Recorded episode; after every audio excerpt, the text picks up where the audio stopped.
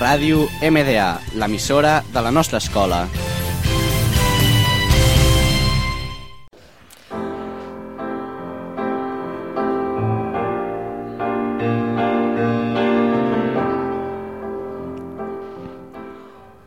Hola, bienvenidos a un nuevo programa de Big Bang con Unai Gómez y Luis Escofet.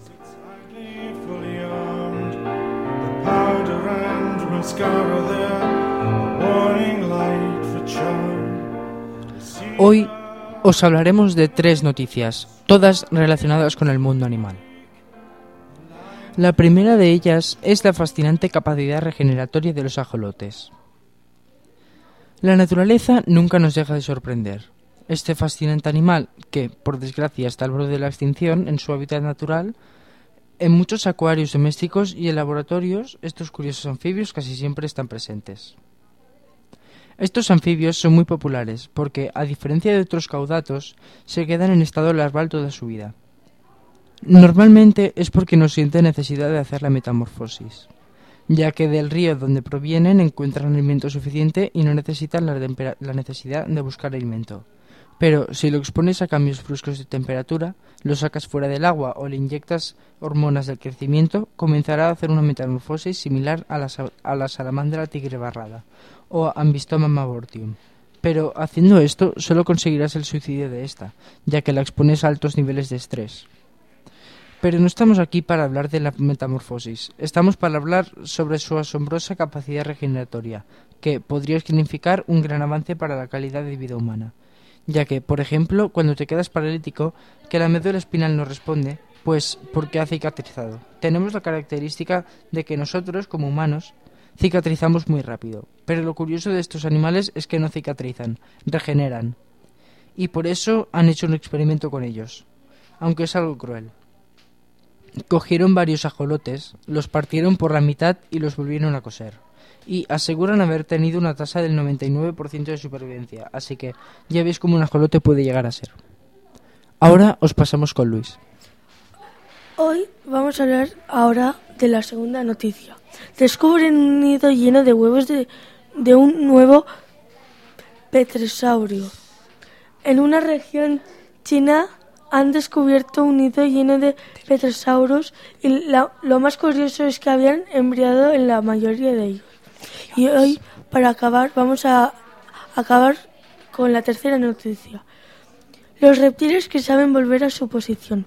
Unai, ¿tú crees que los reptiles llegan a su casa? Pues claro.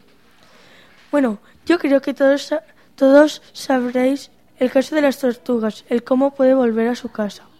Aunque los separes a kilómetros de distancia, pero no estamos hablando de tortugas, hablamos de los anolio- anolis, o, o comúnmente llamamos falsos camaleones. Estos pequeños reptiles ovíparos estudiados por en la selva de Puerto Rico siempre volvían al sitio de donde se les sacaba. El biólogo encargado de llevar a cabo los experimentos se llamaba Manuel Leal. Se llama Manuel Leal, de la Universidad de Missouri, que lleva más de 20 años estudiando el comportamiento de los anolis. En una primera impresión, Manuel cogía a estos reptiles y se los llevaba fuera de- del árbol donde se encontraba. Y para sorpresa de él, se encontró el mismo anolis en el mismo árbol. Luego probó otra vez, pero pensó que se guiaba por la posición del sol. Y es por eso que se puso en la cabeza de un anolis con media pelota de ping-pong, casi tapándole por completo el tercer ojo, y volvió al mismo árbol. Así que no se sabe a ciencia cierta por qué pasó esto. Pasa esto. Y hasta aquí el, este programa de hoy. Espero que os haya gustado y nos veremos en el próximo programa. Adiós.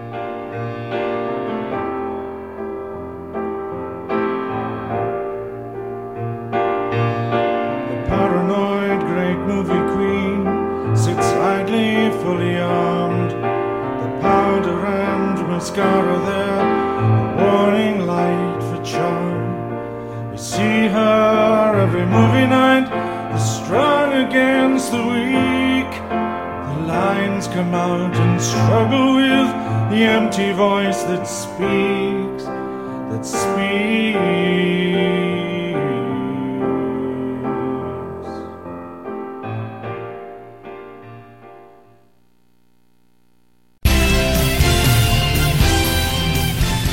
Ràdio MDA, l'emissora de la nostra escola.